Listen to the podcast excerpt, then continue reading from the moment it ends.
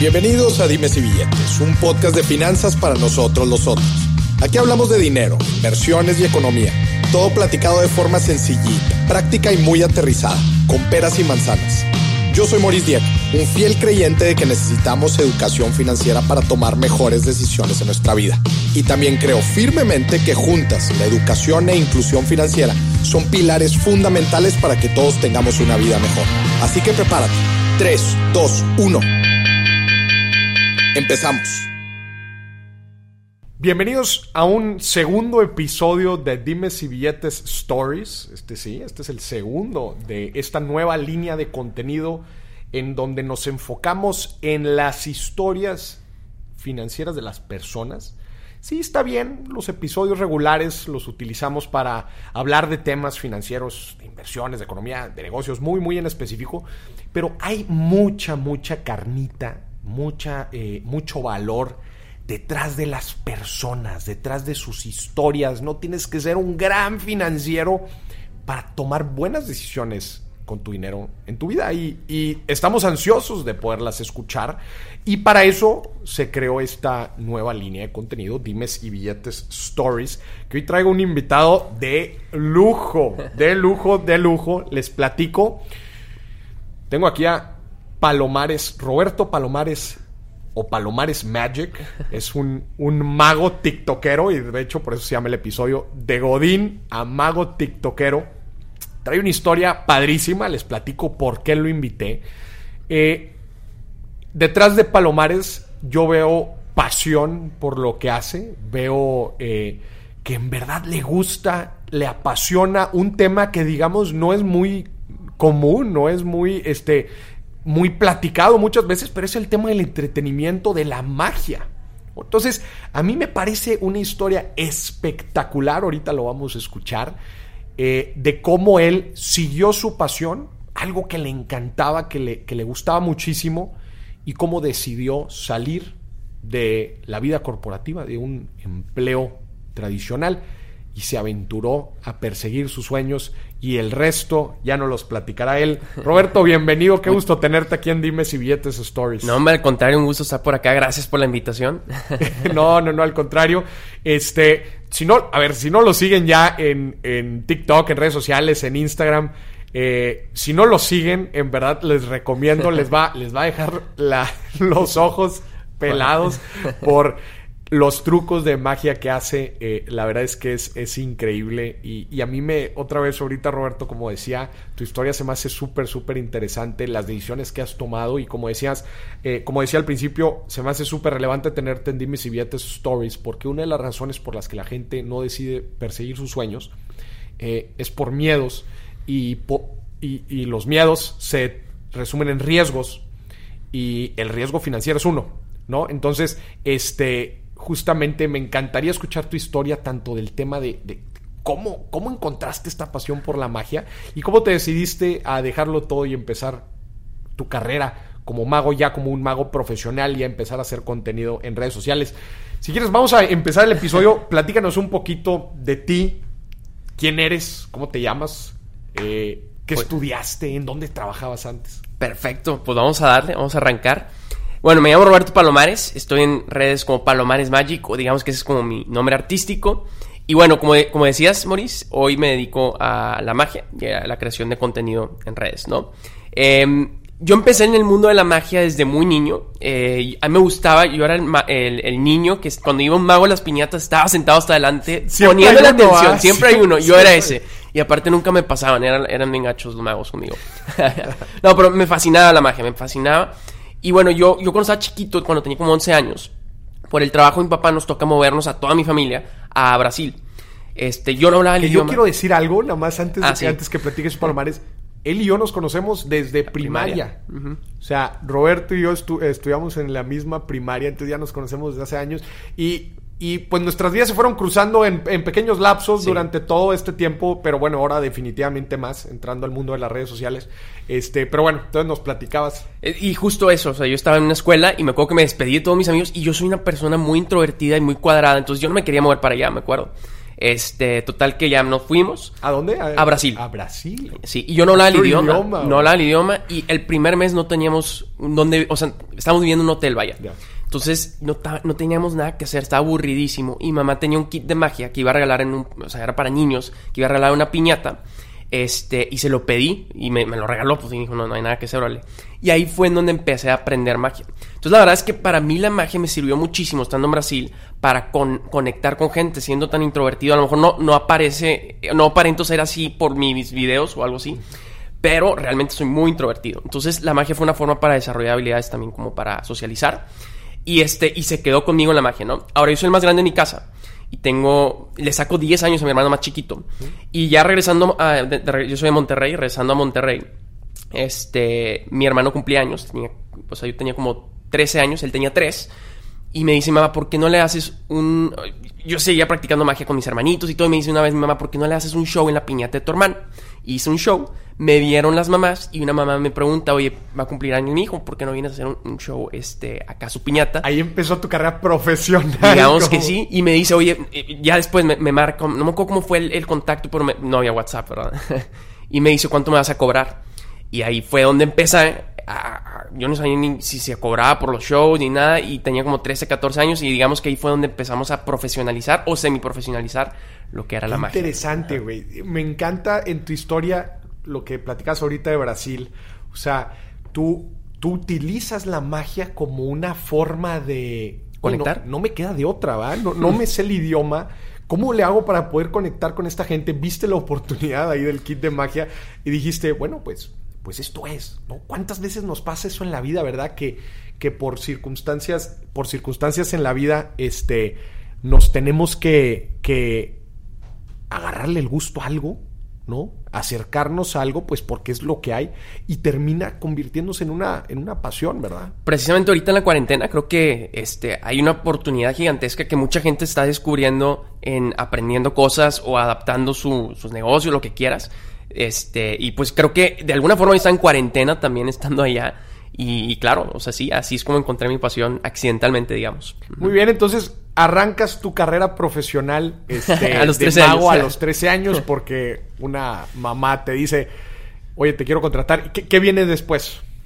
Este, bueno, yo, yo empecé a hacer muchos eventos infantiles eh, y después tengo un tío segundo que es empresario muy exitoso. Y este, una vez me, ve hacer magia y me dice, oye, ¿por qué no vienes eh, a hacerle magia a los del póker? Obviamente la gente del póker eran empresarios también. A los del póker. A los del póker, exacto. Entonces, este, ahí me dice, oye, pues voy a tener acá con mis gerentes un, un evento, ¿por qué no vienes a hacer más? Y, y poco a poco, es una bolita de nieve que se va haciendo y se va haciendo. Y me empecé a mover, y ya, ya tenía como 16, 17 años en, en una industria un poquito más, pues de eventos sociales, este, y eventos corporativos. Y así es como migré mi show, ahorita ya no hago eventos infantiles, eh, mi show ya está migrado 100% a eso. Ya después de todo esto, este, ya me estoy adelantando, se cuenta que al 2017, Ajá. mis temporadas fuertes de shows son, es diciembre. O sea, tú, tú te mantuviste eh, haciendo estos Así- shows. Ahora, creo que es importante, esto, es- esto va a ser mucho sentido para, para, la, para la plática que vamos a tener ahorita. Yo en paralelo a todo esto, pues estuve estudiando mi Exacto, ¿qué secundario, en mi secundaria, estudié la preparatoria y yo, estu- yo estudié ingeniería, ingeniería industrial y de sistemas. Cuadrado. Sí, sí, sí. Y luego eh, ejercí como profesional en una empresa en, en el departamento de recursos humanos y ahorita me dedico a hacer videos de magia y shows de magia. O sea, estoy por todos lados. Por todos lados. O sea, eh, Sí. Tú te gradúas y entras a recursos humanos en una empresa, un corporativo grande, ¿no? Sí, un corporativo, este, no hay problema que lo diga. ¿o No. sí? Pe- PepsiCo, PepsiCo. Ok, sí. entraste a PepsiCo Sí. en, en- Ujú. en el área de recursos humanos. O sea, sí, completamente su, swings dentro de tu muchos. de tu carrera. Pero durante todo este momento nunca solté la magia. Siempre estaba haciendo shows. Eso es importante. O sea, tú los eh, eran principalmente en la noche, ¿no? Los shows. Sí, pues es que la verdad... Y me- los fines de semana. Exacto, los fines de semana, este, en las noches, me permitía eh, poder estar estudiando mi carrera y todo este hobby que tenía. Y bueno, en ese entonces las redes sociales no existían. O sea, me refiero en ese entonces cuando teníamos 16, 17 años. Entonces, este, la verdad es que era un hobby, meramente un side project, digamos. Y, y así lo fue. ¿Cuánto tiempo estuviste en, en PepsiCo? En- bueno, yo, yo estudié la carrera, eh, estuve en PepsiCo cuatro años. Ok. Y durante esos cuatro años, ahora sí ya, ya llegamos al 2017, para mí mis temporadas altas de shows son este, es diciembre, por las posadas. Entonces yo me acuerdo que en octubre era fecha clave para mí porque es cuando las empresas y la gente empieza a planear sus Te eventos. empiezan a marcar. Y todo Exacto. ¿no? Entonces yo dije, voy a sacar un video de Halloween, me acuerdo en octubre, en Facebook en 2017, para como que estar en la mente, yo mis redes sociales tenía como formalidad realmente, pero dije como que para estar en la mente de las personas y que, ah, mira, pues ¿por qué no invitamos a este man? Ah, estamos pensando ya en la posada, pues vamos a... Exactamente. Entonces saqué el video. Este, creo que conseguí un show. O sea, realmente no le fue bien, pero disfruté mucho del proceso de hacer un video y dije, voy a seguir haciendo videos para Facebook. Ok. Que en ese entonces Facebook estaba en su auge en tema de viralidad, ¿no? De fi- 2017, sí. Fue la clave. Sí, sí. Fue la. Entonces, yo hice varios videos y tuve un par de videos que se viralizaron cañón, como con 5 millones de views, pero algo que te exige mucho en las redes sociales es la constancia, Constancia. cosa que a mí no me estaba dando el tiempo con, la, o sea, estando trabajando ahí. Y, y la verdad es que fue por decisión propia. Me encantaba mi trabajo, estaba, estaba enfocado en eso y, fue decisión propia. Y yo prefería invertirle más tiempo en algo. O sea, realmente a mí estos videos no me estaban generando shows, que era lo que yo quería. Entonces, realmente era como un hobby casi es- hacer estos videos. Entonces, digamos que así es como empecé en el mundo del contenido digital también, con lo de las magias. Y todo esto estando también pues, trabajando en, en un corporativo. Trabajando ¿no? en el corporativo. Fíjate que me- ahorita estamos platicando antes del episodio cómo, cómo lo que tú estás haciendo se me, se me figura mucho a cómo yo empecé este movimiento de educación financiera. Los dos son de magia. No, no, no, obviamente no. Este, pero justamente yo también empecé a hacer videos cuando yo trabajaba en la firma de consultoría. Lo, lo, lo- lo he platicado varias veces. Este, de hecho, mi primer video lo grabé a las 11 de la noche. Así Este, era, así era. Yo, yo, o sea, sí, en las noches es cuando grabas. Un martes. Ajá. Este. Pero digamos que eh, a mí, por ejemplo, el tema de la disciplina, yo lo traía muy, muy arraigado. Entonces, yo me acuerdo que aun y cuando yo trabajaba, yo eh, religiosamente seguí subiendo contenido. Es- y esa fue la clave. Eso fue lo que me impulsó, porque recuerdo cuando, justo creo que fue el tercer video, al tercer video, creo que de haber empezado el movimiento, yo creo que llevamos tres meses, me contrata el primer banco. Wow. ¿No? Y entonces fue cuando eh, digo, órale. Entonces esto se empieza Se a poner interesante, ¿no? Y, Claro. y- y el resto es historia, ¿no? Pero, pero me acuerdo justo lo que estoy diciendo, porque no todos pasan por lo que tú y yo pasamos. O sea, no, no todos pasan por ese proceso de eh, tengo un empleo formal, tengo un horario, tengo. y Pero yo a la par voy a hacer esto que, que- que tanto me apasiona y le voy a dedicar tiempo, ¿no? Y es justamente ahorita a- al, al meollo de tu historia la que quiero llegar, este, porque mucha gente que nos está escuchando ahorita, este, pues igual y no, no- nos escucha y dice, yo estoy justamente en ese, en esa etapa. Claro. Yo estoy trabajando, yo tengo un empleo, este, soy oficinista, tengo eh, mi empleo regular, este, pero yo tengo esa idea que me, ha, me hace cosquillas en la cabeza, en el estómago y digo, híjole, debería, me apasiona, creo que debería de hacerlo, debería dedicarlo tiempo y por alguna u otra razón no han podido dedicárselo o el proyecto quizás no ha, no ha eh, crecido, no ha explotado como para decir, ah, es lo suficiente que yo necesito para, para empezar a, a- a ya dedicarle todo el tiempo. Me gustaría escuchar tú, cómo fue tu proceso. Hasta ahorita en la historia llegamos al 2017 en donde sigues trabajando tú como, como, como empleado. Y ahorita también te platico la mía y aquí nos vamos Sí, para... sí. El objetivo de esto, al final de cuentas, de este episodio, Roberto, es ayudarle a la gente que justamente tiene esa inquietud de, de quizás, quizás que ni siquiera ha encontrado su pasión, y ahorita también hablaremos de eso, pero cómo, este, cómo es este proceso para empezar a dedicar tiempo a algo que te apasiona y, y- y cómo mitigas este riesgo financiero, ¿no? Pero entonces, tú seguías en, en, en PepsiCo. Sí, bueno, entonces este, yo, yo, yo vivía aquí en Monterrey, la mayoría de mis shows eran aquí en Monterrey. Y me toca moverme a la Ciudad de México. Levanté la mano para este. El corporativo está allá en Ciudad de México, levanté la mano, me quería mover para allá. Y por lo mismo, a pesar de que me dan toda la flexibilidad del mundo, yo podía viajar cuando quisiera y todo, pues tuve que, que cancelar muchos shows. O sea, dejé de hacer shows estando allá. moviste para allá. sí. Moviéndome para allá, no tenía una cartera de clientes como la que tenía en Monterrey. El 95% de mis clientes eran en Monterrey, entonces, pues, básicamente me quedé sin shows estando allá. Este, y ahí fue donde entró esta, esta- Ya dejé de hacer contenido también en redes, entonces me entró como que. Y yo creo que fue como una crisis del cuarto de vida, porque realmente no me sentí. No fue una crisis, no me la pasé mal ni nada, pero sí me dio este desper, o sea, desperté y dije, ¿qué estoy haciendo con mi vida, no? Claro. Y algo importante que, que ahorita comentabas, pues esto de la magia era un proyecto que yo venía desarrollando 10, años atrás. No fue algo que se me ocurrió un día. Dije, ah, voy a poner un negocio sobre este ropa para perritos. Lo voy, a, renunciar. No, o sea, fue un proyecto que venía construyéndose con tiempo y que había estado experimentando y que ya había algo que lo que lo este, respaldaba, ¿no? Entonces me da este, este momento de, oye, ¿sabes qué? Pues, ¿qué pasa? ¿Qué pasaría si me eh, dedicara de lleno a la magia? Y algo que esto nace de una manera muy emocional, 100% emocional. Es ¿Qué estoy haciendo con mi vida? O sea, un, tema muy existencial, ¿no? Pero, la decisión de renunciar se toma de manera muy fría y con números, 100% financiera. Eso te da una, una, una liviana, te quita un peso de los hombros. Claro. El ver los números y entender que se puede, ¿no? Ok. Antes de llegar a ese punto, quiero, eh, porque tú, tú dices, este, dejo la magia, dejo la eh, magia por eh, completo, este, al moverte, ah, cuando te moviste a la Ciudad de México, este, por tema de tiempo, por tiempo de, por, por tema de clientes, etcétera. Ajá y claro, las, las, este, pues el, tiempo que requiere el moverte a una nueva ciudad en donde quizás no conoces a, prácticamente a nadie, este, pero fue hasta este momento en donde tú empiezas a tener esta, llamémosle crisis o este momento en donde eh, inquietud. Inquietud. Eh, ¿Fue hasta que dejaste la magia? Este, yo, la verdad es que creo que es por un tema social, como cómo fuimos educados, de, o mínimo así percibo yo, porque a mí nadie me dijo nada. O sea, a mí nadie me dijo, no puedes dedicarte a la magia. ¿sí? Ok.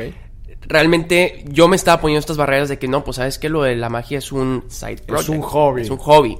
Entonces, este, realmente nunca lo consideré seriamente dedicarme de lleno hasta estando allá, hasta que lo dejé de hacer. Y yo creo que fue porque lo dejé de hacer que me dio como que este vacío eh, raro, ¿no? Eso es exactamente a lo que iba con mi pregunta. O sea, tú no habías, y digo, nunca lo sabremos, ¿verdad? Este, y este tema también de, los sentimientos y emociones es algo pues muy raro y complejo.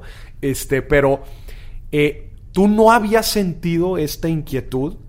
¿Dedicarme de lleno no? Pero no había, no había sentido esta inquietud porque no la habías dejado. Tal vez. ¿No? Me hace sentido, sí. Es una hipótesis que estoy sacando en este momento. O sea, que decir, oye, como tú, mucho o poco tiempo, quizás poco, este, que le dedicabas a lo largo de, tu año, este. Entonces, como, como lo traías ahí y tenías. En parte, como te sentías, pues, en parte soy mago, porque, pues, ahí está. Pero no fue hasta que lo dejaste por completo cuando sentiste este vacío este, y dices, hold on.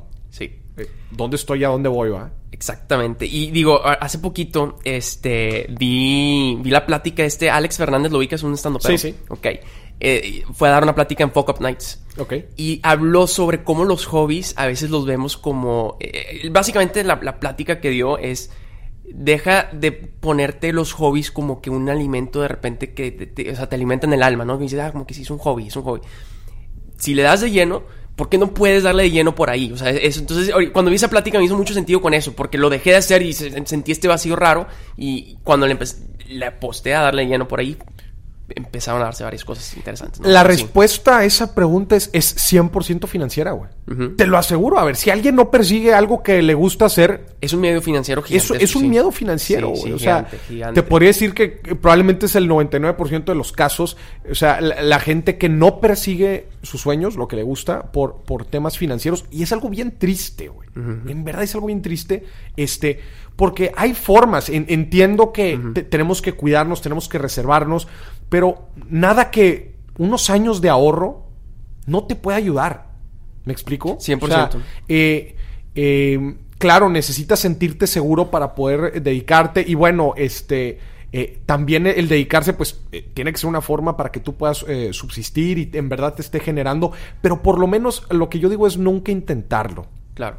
Oye, lo intentaste, no funcionó. Eh, el tema de la monetización a largo plazo, pues también es, eh, pues es algo que se, tiene que trabajar. Este, pero el por lo menos nunca haberlo intentado se me hace algo en verdad muy triste. Sí. O sea, que, que, eso es algo que sí quiero dejar claro. Entonces, volviendo aquí a tu historia, pues tú dices, eh, dejas la magia, sientes este vacío. Era como dices, era un hobby que alimentabas poquito a poquito y quizás eso era lo que te mantenía y y si nunca lo hubieras dejado por completo, quizás nunca te lo hubieras tomado en serio, ¿verdad? ¿Qué pasa después? Pues bueno, después es un proceso, yo creo que tú viviste algo muy parecido, también creo que en gran parte las historias se parecen, pero pues para mí fue un proceso muy complicado el o sea, ya, ya en mi cabeza yo ya sabía que quería darle a este proyecto de lleno. Pero el ejecutar esta decisión, digamos, renunciar, eh, fue para mí bien complicado. Yo me tardé mucho este, por temas emocionales y no porque alguien más me lo estuviera diciendo, ¿no? Y eh, el miedo básicamente eran dos. Tú ahorita decías que uno era eh, financiero, número uno, claro que sí, era un miedo financiero. Y número dos, ¿qué dirán los demás de mí? Güey, 100%. Creo que son esos dos. Ajá. 100%. Y, y, creo que con esos dos, creo que terminamos de englobar el 100%. el 100% de las razones por las que la gente no, no persigue sus sueños este, o sus hobbies o sus gustos. Eh, yo me acuerdo que también fue muy difícil para mí este, el empezar a hablar de finanzas y decir en un momento dado me voy a dedicar 100% a esto. Fue un, fue un tema muy, muy complicado eh, emocionalmente y psicológicamente. Porque, bueno, y que, oye, pero esta no es la carrera tradicional que me enseñaron a, a, seguir desde que era pequeño. Este, estudia, trabaja, ten tu familia, ten todo de la forma tradicional, como por qué yo haría algo diferente. Y, la y el segundo tema y más importante, ¿y yo por qué tendría éxito? ¿Me explico? O sea, una cosa es decir, ah, va, voy a ir en contra del status quo y voy a hacer las cosas diferentes. ¿Y por qué yo, yo habría de tener éxito haciéndolo, no? Entonces, completamente de acuerdo contigo. O sea, el, el, qué dirán. ¿Y cómo, cómo trabajaste esto? Pues mira, para, empezar, creo que lo primero que, hice, y estoy seguro que todas las personas que han emprendido algún proyecto, es hacer un Excel con los números, ¿no? O sea, literalmente, y es que te da una tranquilidad ver los números, güey. O sea, dices, oh, esto es lo que tengo ahorrado, esto es lo que ya gano por este proyecto, porque yo ya ganaba, ya tenía ingresos. Digo, muchos más bajos porque ya estaba en la Ciudad de México, pero digamos que tenía recurrencia en shows. Este, y decía, ok, ¿qué sucede? Peor de los casos, ¿qué sucede? Si este, renuncio, dejo de tener mi ingreso fijo, vivo de mis ahorros, eh, tengo estos ingresos así, peor de los casos de los Mac. Y viendo esos números, dije, ok, puedo sustentar un proyecto que le puedo apostar yo durante dos años y vamos a ver si funciona o no. Inversionista, en un minuto volvemos con el episodio de Dimes y Billetes. ¿Te gustaría seguir aprendiendo día a día a tomar mejores decisiones con tu dinero? Hacer mejores inversiones o quizás emprender y desarrollar un negocio. Esto te interesa quiero invitarte a Alfa, la primer comunidad de inversionistas en Latinoamérica que busca darte las mejores herramientas para que puedas seguir creciendo tu vida financiera. Al ser miembro de Alfa recibirás el boletín Alfa Express con los mejores tips y recomendaciones financieras. Tendrás acceso a contenido exclusivo que incluye el overtime de este episodio. Obtendrás descuentos en mis productos y podrás entrar a la sesión plenaria Alfa, una reunión exclusiva en donde aprenderás sobre diferentes temas del mundo de las finanzas, economía e inversiones para que juntos crezcamos como personas y como profesionistas. Para más información entra a mi página de internet www.morisdieck.com y da clic en la pestaña comunidad. Listo, volvemos. Eso para mí me dio una tranquilidad. O sea, número uno, ya quité ese, ese problema, que creo que ese es un gran parte de este, de este podcast. Claro. Y la gente le tiene mucho miedo, Palomares. Este, bueno, hay veces miedo y hay veces como eh, desconocimiento a cómo poder aterrizar estos números. Y es algo que definitivamente voy a trabajar mucho con la comunidad y la audiencia que me sigue. El el, cómo aterrizar tus números de un proyecto. Ok, eso tú ahorita lo dijiste muy bien, dijiste, oye, pues cuánto tengo ahorrado, este, los ingresos que actualmente me genera, el ingreso que voy a perder, los gastos que tengo, los gastos que tengo y cómo se ven los próximos meses. Exacto. Y, también las metas. Oye, mm. ¿a cuánto tiempo me voy a voltear hacia atrás? Y ahorita les platicaré mi historia, pero ¿en qué momento voy a voltear hacia atrás y decir, ¿le sigo o no? Ajá. Que eso también es bien importante. Muchísima gente a mí me pregunta, Moris, ¿cuándo sé si... Moris, ah, tú hablas de que muchas veces se tiene que trabajar este, por, por, bastante tiempo y que las cosas no vienen de la noche a la mañana. How much is enough? Claro. ¿Cuánto tiempo es suficiente? Claro, ¿verdad? Entonces, el, el, el, también tomar esas decisiones también es importante porque eh, en la vida nos vamos cargando también de responsabilidades y luego tenemos familia y luego tenemos hijos y tenemos responsabilidades y tenemos que pagar la colegiatura, etcétera, etcétera.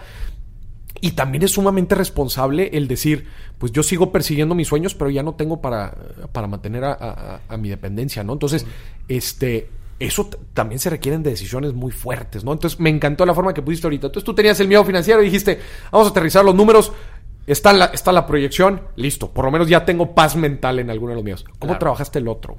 Bueno, y digo, nada más sumando a eso, también creo que tú, tú y yo somos, digamos, privilegiados en el sentido de que este, no hay no, no tenemos una familia que estamos manteniendo, o sea, los gastos nuestros eran más chicos. Entonces creo que es importante el, por eso el, rubro de los gastos. Claro. O sea, para mí fue, o sea, la verdad, teníamos mucha ventaja en eso. Pero bueno, la otra parte eran barreras que yo me estaba poniendo solito. Solito, porque a mí ni mis papás, ni mis amigos, es más, ni mis compañeros, ni mi jefe del trabajo, mi jefa del trabajo, ni mis jefes del trabajo me dijeron, estás haciendo algo mal, no, no le des por ahí. Nadie me está diciendo nada. Eran barreras mentales que yo solo me estaba poniendo. Entonces lo que, lo que hice fue hablar con mis seres queridos, mis amigos, y poder platicar como el proyecto y a ver si hacía sentido. O sea, quieras o no, el externarlo con alguien, a mí me ayudó muchísimo para esa barrera mental que yo me estaba poniendo solo. Oye, me, me recuerdas, o sea, este, literal, como que eh, te, imagino, ¿ah? Y, creo que todos lo hacemos de cierto modo, ¿ah? Porque tienes las ideas. Y, lo primero que haces es, pues, a, tu compa eh, más cercano, ¿ah? O a tu hermano, a tu hermana, alguien, alguien de la familia, ¿no? Oye, este, pues estoy intentando hacer esto, ¿cómo ves? Y no, y esperas la retroalimentación de la gente. Y a ver, ¿y qué te decían, güey? Todos me decían que sí, es que ahí va. O sea, como no es un proyecto, o sea, no es como que. Imagínate que hoy en día digo, ¿sabes que voy a dejar la magia y me voy a dedicar a escribir un libro? A escribir libros pues es que nunca he hecho nada de escritura de libros. Que la gente no relacionaba eso con, no relacionaría eso contigo y te diría, oye, ¿qué estás haciendo? O sea, sí, o sea, ten exacto, ten cuidado lo que me digan, más bonito. Pero pues como es la magia, era lo que yo venía trabajando 10 años atrás, que, que creo yo que soy bueno haciendo, y por lo que me decían también, pues había, había un proyecto que respaldaba esta decisión, ¿no? Entonces... Había un fundamento había un fundamento, exacto. Entonces, claro, que eso es importante. Que, eso también sucede cuando no, cuando la gente eh, no ve un fundamento detrás. Pues quizás es tu trabajo decirles el fundamento que hay detrás, ¿verdad? En mi caso, por ejemplo, este, regresando nada más rápido a estos dos, a estos dos puntos, el financiero y el, y el, y el emocional, este, yo me acuerdo, yo igual que tú, saqué mi Excel y dije, eh, la meta va a ser la siguiente. En el, en el momento, porque yo no me salí de inmediato de consultoría yo empecé a tener eh, contratos y empecé a generar ventas eh, aún, aún trabajando. Ok. Este, y yo dije, en el momento que este proyecto me requiera más de lo que le puedo dar de tiempo y me dé más dinero del que actualmente gano, en ese momento le voy a dar el 100%. Y este es un tema bien importante porque muchas veces las cosas no te dan el 100% si no se las dedicas.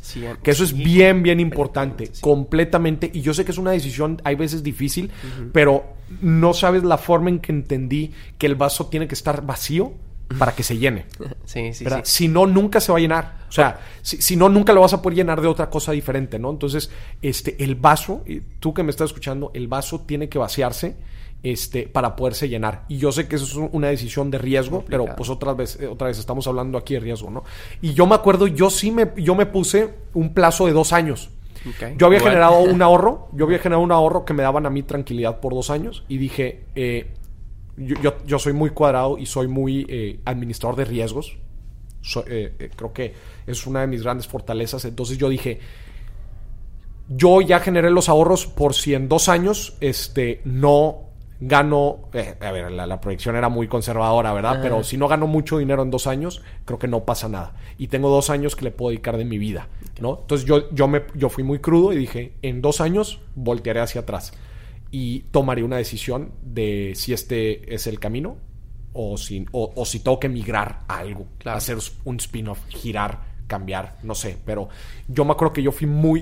Y, fíjate que eso del, tiempo me dio mucha tranquilidad. Es que eso es, es una inversión de tiempo. Tú le estás invirtiendo tu dinero al, a tener más tiempo, ¿no? Sí, y también viendo tu proyecto de vida. Que eso es, eso es, eso es bien importante que la gente tiene que seguir, o sea... Eh, tiempo, dinero, pero también proyecto de vida. o sea, este nuevo emprendimiento, este, este brinco que vas a dar, ¿Cómo, ¿Cómo, entra dentro de tu, dentro, dentro de tu rompecabezas de vida? O sea, tus hijos, tu familia, eh, el lugar en donde vives. O sea, ¿cómo lo vas a ir cuadrando? Y yo me acuerdo que en mi, en mi, en mi rompecabezas cuadró muy bien dos años. Y dije, dos años será. El tema financiero ya lo cubrí. El tema de tiempo y proyecto de vida también ya lo cubrí. Y después volteé a ver a esta parte emocional eh, que tú estabas, que tú estabas diciendo. Y justamente yo, al igual que tú, yo fui con gente y platiqué. Oye, esto es la idea que traigo. este, ¿Qué opinas? Y la forma en que lo platicaba, tan solo la forma en que lo platicaba, no hubo ni una sola persona que me dijera, no lo hagas. Todos me dijeron, do it. Y muchas veces me decían, hazlo, porque si no te vas a arrepentir de nunca haberlo hecho. Eso es algo que escuché muy también. O sea, mucho también. Inclusive, aunque no vean fundamento, ¿eh? O sea, vean fundamento o no, va a haber gente que solamente te lo va a decir por, literal, tienes la inquietud. Y, Sí. por, y por eso el Hazlo. fundamento tú tienes que hacerlo en ese Excel, güey. O sea, sí, Claro. sí, es importante. Claro. Porque acá se va a ir más por la emoción. Claro, si alguien, si alguien identifica que no estás bien parado financieramente, si alguien identifica que quizás no sea el mejor momento en tu vida, te lo va a decir. Te lo va a decir. Sí, Creo sí. que no, creo que el fundamento de que nosotros tomamos una buena decisión es que por lo menos con la gente en que lo rebotamos, pues no nos lo dijeron, o, o quizás hasta nos mintieron, no sé. Sí, Pero por lo menos creo que esta, esta plática de, de- de- que tuvimos con gente relacionada, que, que nosotros ya habíamos hecho los números y la forma en que lo platicamos, pues la gente lo, lo validó. Y eso es algo natural que todos hacemos, como que buscamos esta validación de la gente que queremos y de la gente que respetamos su opinión. ¿Verdad? Porque siempre va a haber gente igual que te va a decir, ay, este, pues no lo hagas, o que te va a ver inclusive con envidia o, o- o algo, este, pero pues la gente que tú dices, oye, yo valoro la opinión de esta persona y, y, pues me está dando confianza, ¿no? Entonces, a ver, tú cuadraste, volviendo a tu historia, tú cuadraste estos dos temas y luego, ¿qué siguió? Pues renuncié. Renunciaste. que fue, fue, fue bien difícil para mí. Porque yo sí le tenía un cariño a la empresa. O sea, yo estaba feliz ahí. De hecho, tenía el trabajo que yo había pedido aparte. O sea, yo, yo estaba moviendo, levanté la mano para irme al corporativo. Y entonces para mí fue bien difícil, pero al final yo sentí un apoyo eh, de todos lados. Y pues bueno, eh, ya empiezas a, a- a trabajar sobre el proyecto y algo para mí muy importante que yo estaba viendo que necesitaba desarrollar era todo el tema de marca personal y para mí el tema de marca personal en gran parte va muy de la mano con el tema de redes sociales. Entonces yo tenía que empezar a crear contenido en redes sociales. Y ahí es donde nace TikTok en la historia. Ok, este, pero a ver, ¿cómo fue, cómo fue este proceso de empezar, o sea, de ya, me salgo, ¿cómo es este proceso de, de empezar a adaptarte a una nueva realidad, güey? Es- ¿Cómo lo viste? Sí, para mí fue, fue muy desordenado al principio. Creo que al principio, este, ah, también tenía yo, yo viajes ya, este, planeados, viajes por un tema de pasaporte, vaya, o sea, no era por vacaciones, estaba, acababa Claro, de renunciar, era un viaje que ya tenía presupuestado. Entonces, eh, y era un viaje largo, entonces llegué, renuncié, o sea, sí fue medio caótico, digamos que los primeros dos meses por este viaje, por, por adaptación, etcétera. Pero ya una vez que empecé como que a disciplinarme poco a poco, este, empecé a agarrar un ritmo eh, en, en creación de contenido. Y creo que eso fue para mí la clave porque también se, se juntó en paralelo casi con todo el tema del coronavirus. Entonces Claro. entró, entró muy bien para poder yo estar disciplinado 100% en la creación de contenido. Pero al principio sí fue muy desordenado y para mí una de las claves fue ponerme objetivos muy sencillos por día. Porque yo antes dije, renuncié, ya tengo todo el tiempo del mundo, puedo hacer lo que quiera todo el día. Y no, quiera. o sea, la verdad, te, o sea, te consume mucho tiempo cosas que tú ves muy sencillas. Por ejemplo, sacar un video al día te consume mucho tiempo. Claro. ¿sí? Entonces, para mí era objetivos muy sencillos, sacar un video al día. Eso es lo que necesito hacer. Listo. Ok. Órale, vamos a darle por ahí. Ya, o sea, sí, muy, muy puntual. Pero a ver, platícame al principio, o sea, porque eh, eh, eh, TikTok viene después, la cuarentena viene Sí, después. sí. O sea, al principio, ¿cómo tú veías esta parte de generación del contenido? O sea, ¿empezaste a tener éxito desde el principio? No, No, iba lento. Ahí te va, iba muy lento. De hecho, pues yo, yo platiqué incluso contigo y muy lento, ¿qué me recomiendas, etcétera? Y, Platicamos. y platicamos, sí, ¿no? Con mucha gente también. Este, yo estaba nada más subiendo contenido en Instagram. Este, lo cual, pues, Instagram ahorita es muy complicado crecer orgánicamente por medio únicamente de esa plataforma. Entonces, este, yo me puse, yo, yo consumo mucho contenido de emprendimiento. Y pues Gary Vee, que es un, es un rockstar dentro de esta industria, yo creo que la mayoría de los que están escuchando esto, pues lo conocen. eh, él empezó a hablar mucho de TikTok. Yo había escuchado de la plataforma, incluso la bajé y la borré porque me llegaban notificaciones de cosas que yo no entendía. Entonces, este, cuando escucho, vino aquí a, a- estamos en Monterrey, vino aquí a Link Monterrey, que es un De festival de emprendimiento, dio una plática y habló mucho sobre TikTok. Le di una segunda oportunidad. Esto ya fue por ahí de noviembre del año pasado. Octubre del año, ah, más o menos por ahí. Entonces le di una segunda oportunidad y empecé a consumir mucho lo que estaba sucediendo ahí. Empecé a consumir muchos magos que estaban ahí y yo vi que estaban creando contenido muy parecido a lo que yo había estado haciendo en el 2017, que se me había viralizado en Facebook y me había funcionado en Facebook. Ok. Entonces dije, pues creo que esa fórmula ya me la sé. Déjame la más la meto en esta Pues la voy plataforma. a aplicar. La voy a aplicar. Hay algo bien interesante aquí. Tú estabas alerta, güey. Sí. Estabas eh, como un radar analizando nuevas tendencias, que eso es algo fundamental, güey. O sea, porque Oye, ¿estás de acuerdo que tú pudiste... A ver, va- vamos a ser sinceros. ¿Cuántos meses estuviste o años Ajá. ya después de que te saliste de trabajar teniendo un éxito pues, más o menos este ese En redes, nulo, yo diría, o sea, no estaba pero avanzando. cuánto tiempo Eh, como cuatro meses que no hice, o sea, no avanzaba. estuviste cuatro meses sin ¿Estás de acuerdo que cuatro meses igual ya alguien dice, oye, pues no, ¿sabes No qué? Este, A- mejor ahora, le hablo a mi jefe. Importante, importante. En redes, yo tenía mis shows. O Claro, sea, sí, esa- ya. en redes, cuatro meses estancado, estancado, ¿no? Entonces, es- eso es importante. Yo seguía con mis shows y estaba, estaba prospectando mi show a todos lados y me bateaban y me decían que sí, en otros, o sea, está, Tú seguías, eh, sí, por, por tu canal tradicional, Tradicional. seguías moviendo tu, Claro. todo tu contenido. Pero en Tu- redes, estancado cuatro meses. sí, Cuatro meses. En Instagram. Entonces, pero tú todo este tiempo te mantuviste alerta tendencias de la industria, que eso es bien, bien importante. Te acercaste a, a gente que está hablando de emprendimiento y en tendencias a futuro. Este, y viste la oportunidad y dijiste, oye, pues TikTok está haciendo cosas muy similares a lo que yo estaba haciendo en Facebook y me estaba funcionando. Let's do it. Sí, vamos a probar, exactamente. Y fue un tema de estigma también, porque yo te decía TikTok, ah, es el de, es el de, es el app donde bailan y hacen lip sync y es de niños. No voy ahí, yo no, no entra lo mío. Y fue hasta que escuché, por eso creo que es importante también consumir este tipo de contenido, porque sí te, te quita estos, estos este, paradigmas que tenemos de X o Y cosa, ¿no? Entonces, este, fue que es que escuché a Barry V hablar de esto y dije, ah, hay una oportunidad para yo poder mostrar mi trabajo al mundo, ¿no? Claro. Porque quieras o no ahorita, y sigue siendo TikTok, la mejor oportunidad para que la gente pueda ver tu trabajo. Claro. Sí. Independientemente si estés haciendo magia, estés bailando o estés hablando de emprendimiento, justo estábamos hablando, ah, hablando de eso este, antes de empezar el podcast. eh, hay muchos TikTokers que están hablando de emprendimiento y le está yendo muy bien. O sea, ahorita para mí esa es la, la ola, la- el Facebook del 2017, ¿no? Claro, Ujú. eh, y qué buen punto que, eh, que tocas ahí, o sea, porque tratando de entender también cómo funcionan las redes sociales, eh, a- hay diferentes procesos en donde el algoritmo, digamos, o, o, eh, ya, eh, para que me entienda la gente, el algoritmo es como esta posibilidad de que la gente vea tu contenido, ¿no? Entre, entre, si si la red social es más, este, nueva, es más, este, eh, todavía no está en una etapa de maduración, sino que está, es- está joven la red social. El algoritmo es muy eh, Noble. es muy noble contigo, entonces tu trabajo lo muestra.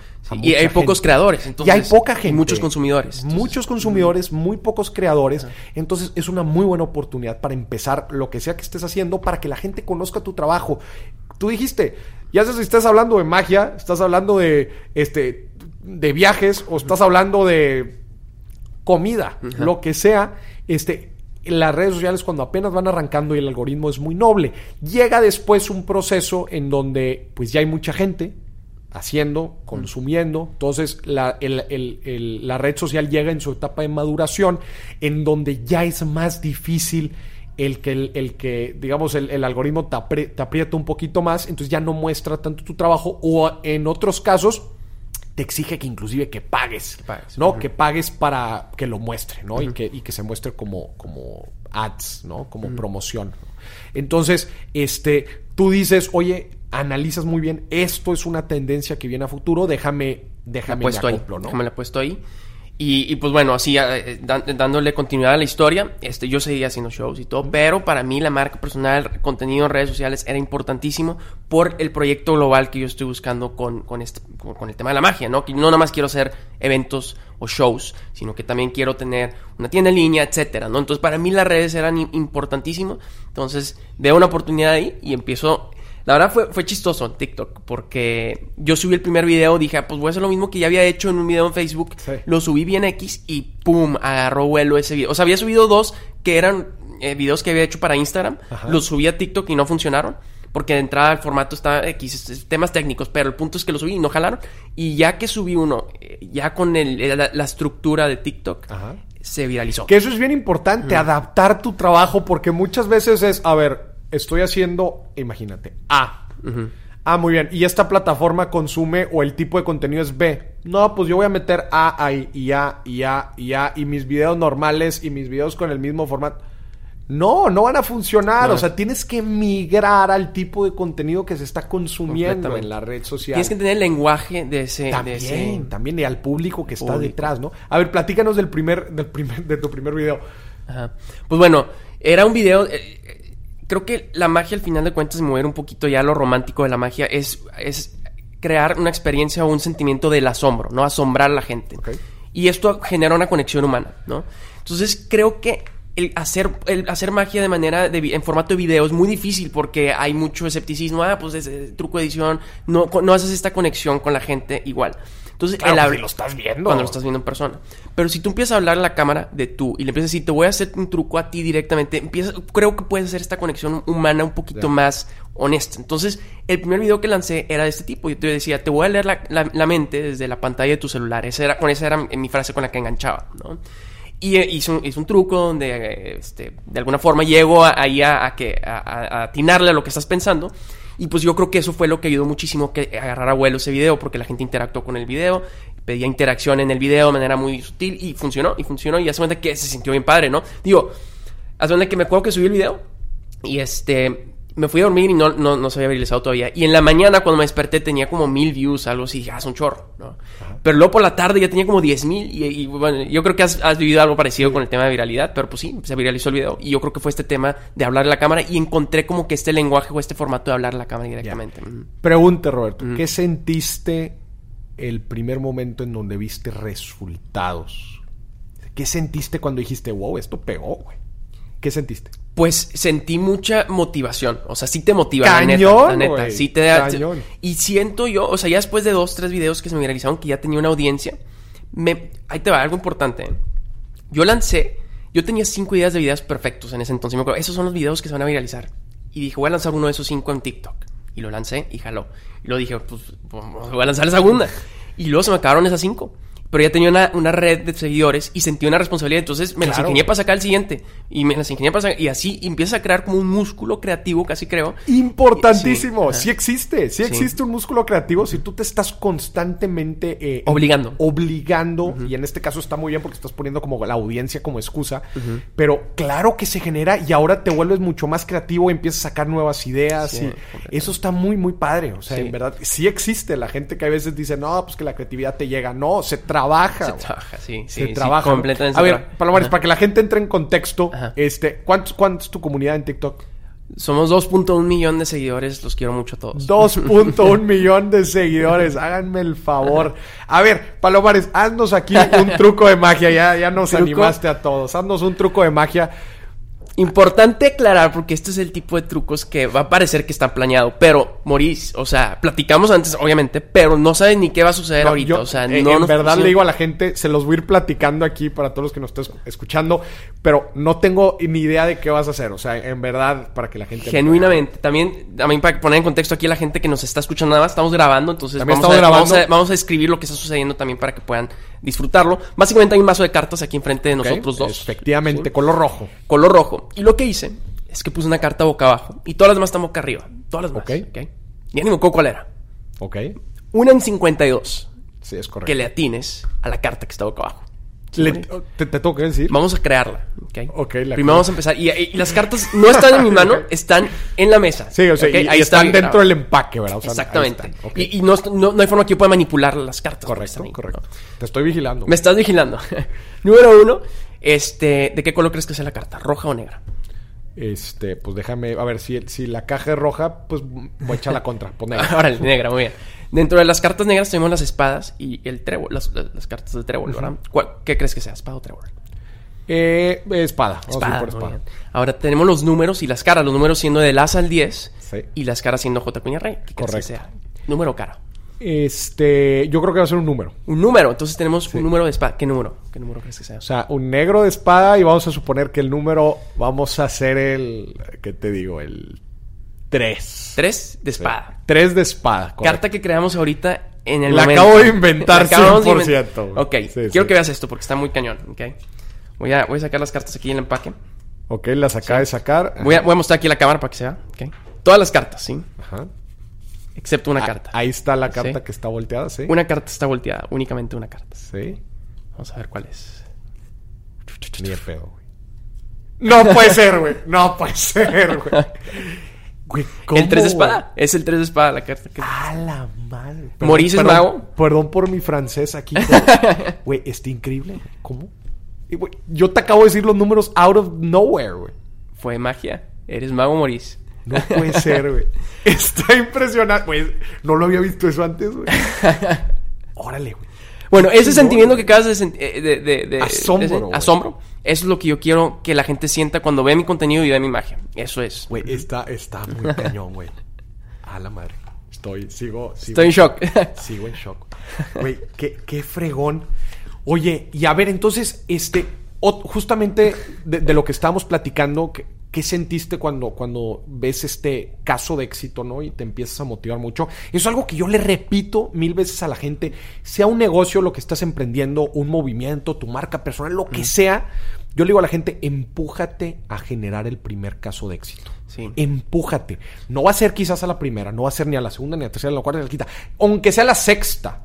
Pero empújate. eh, genera eh, muchos, en- para, para la parte de los negocios y productos, tu, tu MVP, tu Minimum Viable Product, este, eh, pero logra esa primer venta. Logra ese primer contenido viral, logra esa primera retroalimentación y, y de ahí eso mismo te va a ir dando fuerza para después ir generando nuevas cosas. No, completamente. Y creo que muchas, muchas veces, mira, si no me hubiera jalado TikTok, ahorita estaría buscando, no sé, otra red social donde, o sea, ¿sí me explico? O sea, eso, eh, número uno, perseverancia sí es importante, siempre y cuando haya una fecha límite, y- o sea, un plan, ¿no? Lo que platicamos ahorita. exacto. Pero también, sí es un alimento al alma el ver que un proyecto funciona. Y algo importante, eso de que la mejor idea la voy a dejar para después, sobre todo cuando estás iniciando, este, descartado. Para mí es saca la mejor versión que puedas ahorita en este momento, ya sea de contenido, de lo que sea que sea tu proyecto, ¿no? Saca la mejor versión y eso, o sea, y si ya no funciona, tienes que ingeniártelas para buscar otra. Pero eso de que voy a dejar la mejor versión para, para después,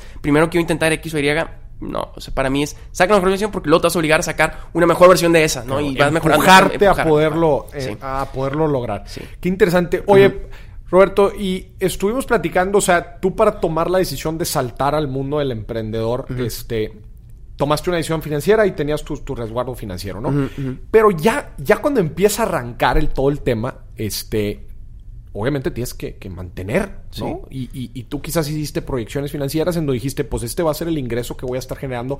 ¿Cómo, cómo lograste monetizar? Yo sé que ahorita ya hay diferentes formas de monetizar, porque obviamente conforme va creciendo tu proyecto, ya tienes más de dos millones de seguidores en TikTok, seguramente ya hay nuevas formas de monetizar, pero quizás al principio no. Entonces, ¿cómo, ha- cómo ha sido todo este proceso? Al final de cuentas, una persona que decide vivir de su pasión, este, busca eh, las formas de poder ganar dinero de haciendo eso, ¿verdad? Porque no hay nada más que, que te sienta más digno y más pleno como persona, Claro. este, que cuando haces lo que te gusta y además you get paid for it. Sí, o sea, sí. en verdad es algo increíble cuando te pagan por hacer lo que amas, ¿no? Entonces, ¿cómo ha sido tu proceso de ir monetizando este tipo de contenido? Al principio ent- en- entiendo, eran con eventos, ¿verdad? ¿Cómo, ¿Cómo ha ido creciendo eso?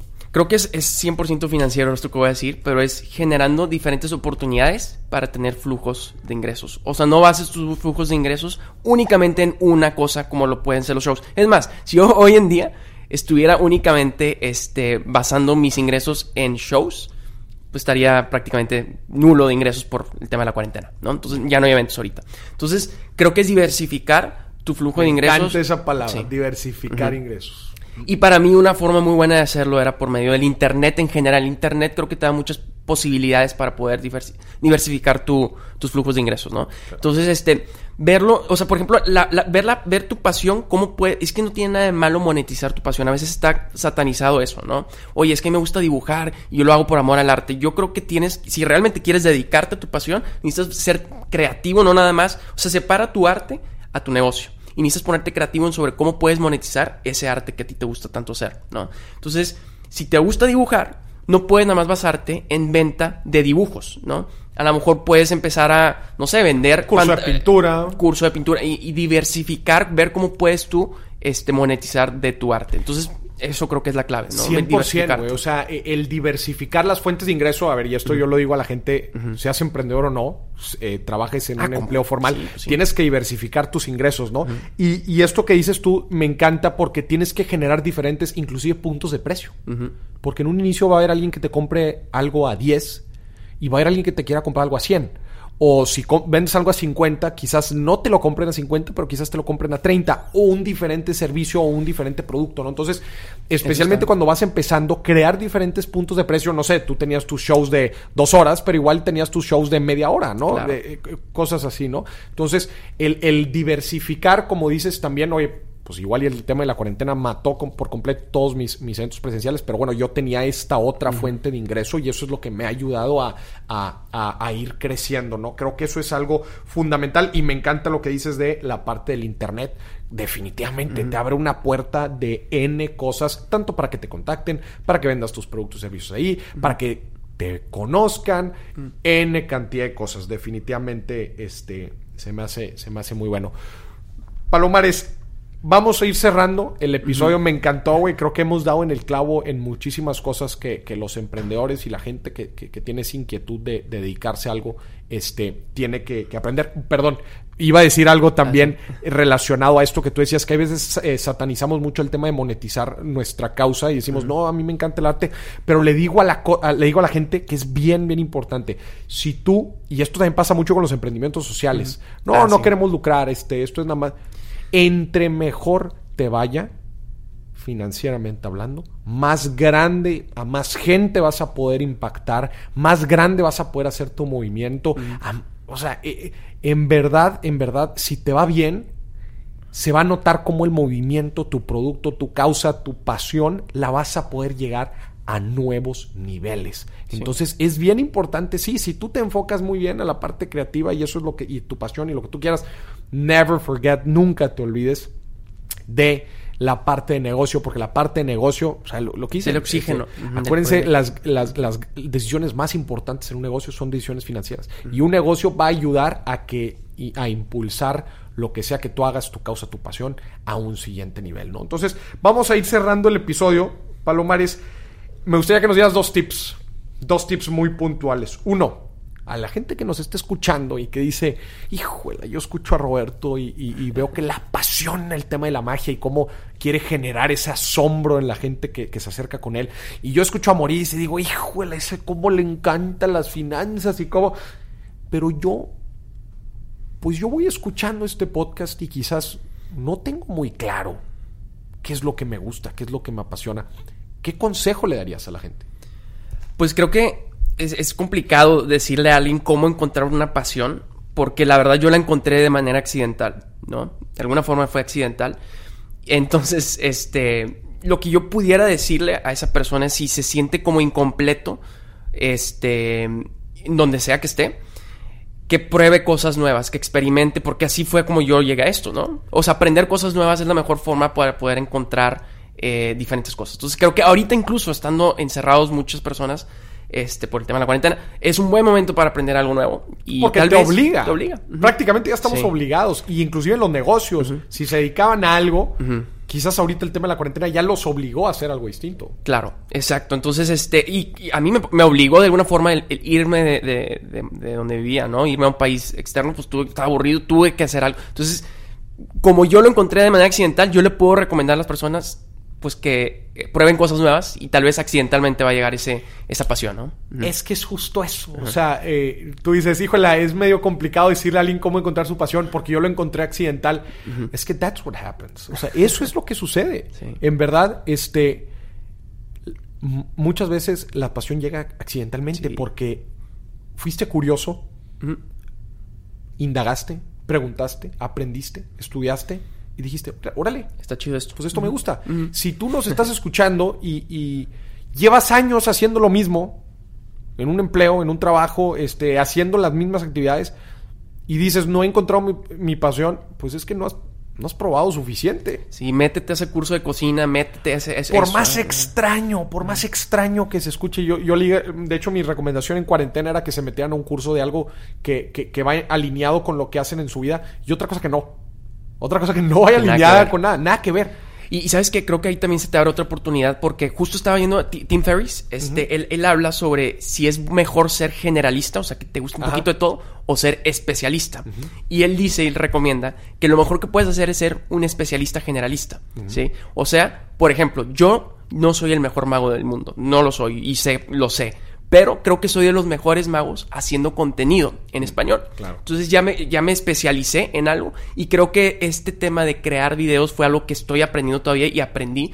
Y, este, y tú puedes ahorita a lo mejor ser un abogado este, te metes a un curso de cocina y te conviertes, estoy diciendo una tontera a lo mejor, pero te conviertes en el mejor abogado que defiende a cocineros. No sé qué acabo de decir, pero ese es mi punto. Entonces creo que eh, cosas que nada que ver es muy importante. Aprender cosas que nada que ver con tu industria se vale y puede ser que ahí nazca una pasión o un, algo padrísimo, sí. Buenísimo, Palomares. Oye, y el segundo tip, ¿cómo monetizar una pasión? Digo, creo que ya estuvimos hablando mucho de eso, estuvimos hablando de diversificar, pero puntualmente, ¿qué le dirías a la gente? ¿Cómo pueden monetizar su pasión?